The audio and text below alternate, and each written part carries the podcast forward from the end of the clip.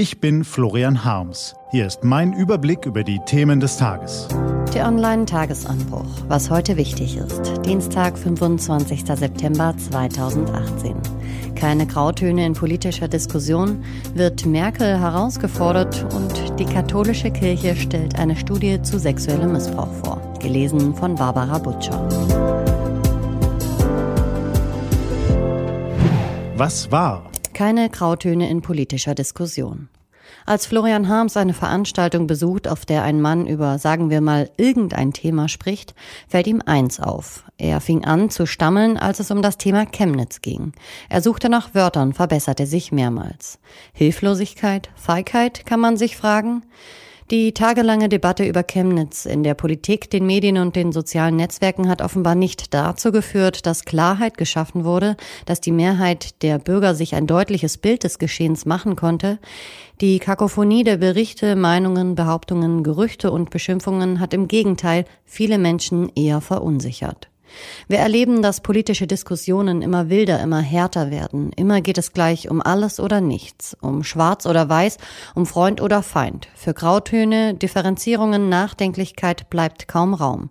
Es dominieren das Klischee und das Stereotyp. Wird Merkel herausgefordert?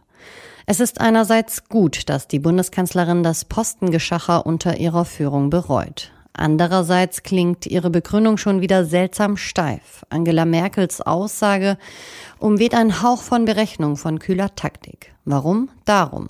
Heute Nachmittag um 15 Uhr wählt die Unionsfraktion im Bundestag ihren neuen Vorsitzenden. Zur Wahl stehen Amtsinhaber Volker Kauder, ein getreuer Merkel-Soldat, der in der Regel immer da steht, wo auch Merkel steht. Und sein Stellvertreter Ralf Brinkhaus, der sich nun woanders hinstellt. Er verspricht nämlich frischen Wind und fordert damit nicht nur Kauder, sondern eben auch Merkel heraus. Kirche stellt Studie zu sexuellem Missbrauch vor. Seit 1946 haben sich mehr als 1600 Priester, Diakone und Ordensbrüder des sexuellen Missbrauchs schuldig gemacht. Es ist in einer Studie dokumentiert, die die katholische Kirche heute Mittag auf der Deutschen Bischofskonferenz vorstellen will. Es ist der Versuch, sich nach Jahren des Leugnens und Vertuschens endlich ehrlich zu machen. Das kommt viel zu spät. Aber gut, dass es überhaupt kommt. Die Aufarbeitung dieser Schuld sollte trotzdem nicht allein der Kirche überlassen werden. Es braucht mehr Transparenz und einen kritischen Blick von außen. Was steht an? Die T-Online-Redaktion blickt für Sie heute unter anderem auf dieses Thema. Heute beginnt die jährliche Vollversammlung der Vereinten Nationen. Und natürlich richten sich alle Augen auf den US-Präsidenten. Am Nachmittag eröffnet er die Generaldebatte. Mit dabei sind auch Hassan Rouhani, Recep Tayyip Erdogan und Emmanuel Macron. Diese und andere Nachrichten, Analysen, Interviews und Kolumnen gibt's den ganzen Tag auf t-online.de. Das war der T-Online-Tagesanbruch vom 25. September 2018.